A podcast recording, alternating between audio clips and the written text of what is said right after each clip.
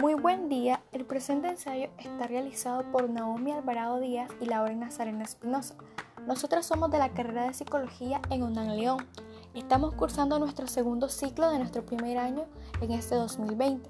Este ensayo oral es realizado para el componente de comportamiento social sobre los procesos de socialización, teniendo como objetivo general del podcast contextualizar los procesos de socialización y como objetivo específico definir qué es un proceso de socialización, sus dimensiones, agentes, tipos y mecanismos. Como número 2, ejemplificar acerca de las dimensiones de los procesos de socialización, así como sus tipos y mecanismos.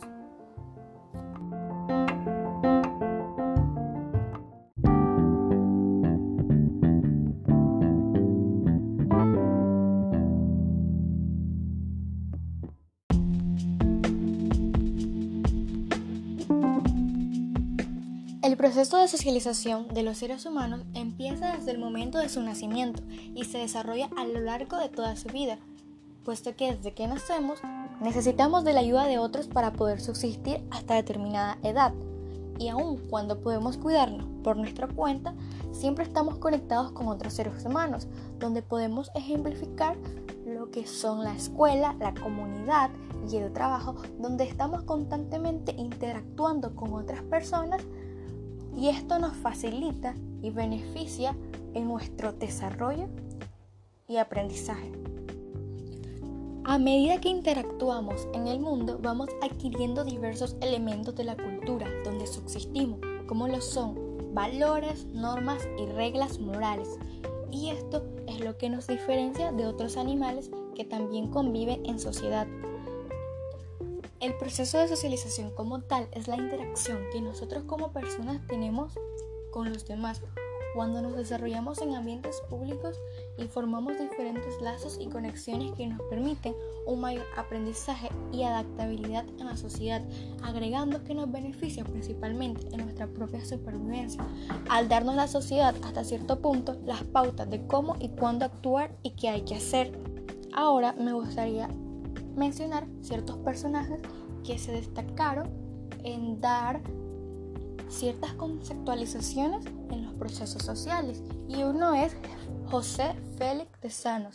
Él explicaba que la sociabilidad no es una cualidad innata, sino que se aprende a través de la cultura y la sociedad creada desde generaciones muy anteriores a nosotros. Otro personaje es Sigmund Freud, que argumentaba que la socialización es un largo y complejo proceso en el que se debe controlar los impulsos innatos. Y por último, me gustaría mencionar a George Smith con su teoría del conductismo, donde expresaba que el hombre se constituye a sí mismo como un objeto a través de los roles que desempeña este, lo cual le da la capacidad de percibirse como lo hace la sociedad y autopercibirse.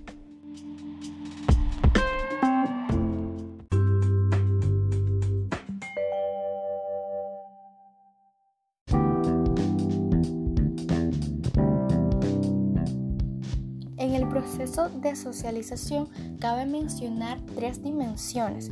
La primera es la adquisición de una herencia cultural.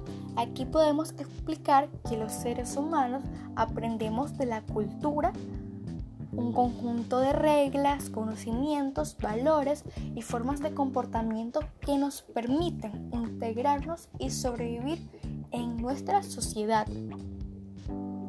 Como segunda dimensión, encontramos la integración de la persona a su contexto social.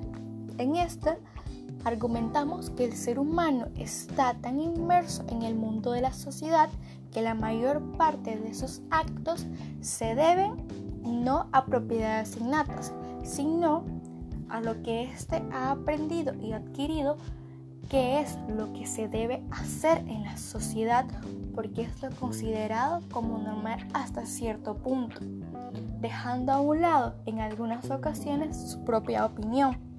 Y como tercera dimensión es la, socialización que conforma la personalidad de los individuos. Gracias a los elementos que encontramos en la sociedad y vamos adquiriendo desde el momento en que nacemos y lo desarrollamos poco a poco, podemos ir creando nuestra personalidad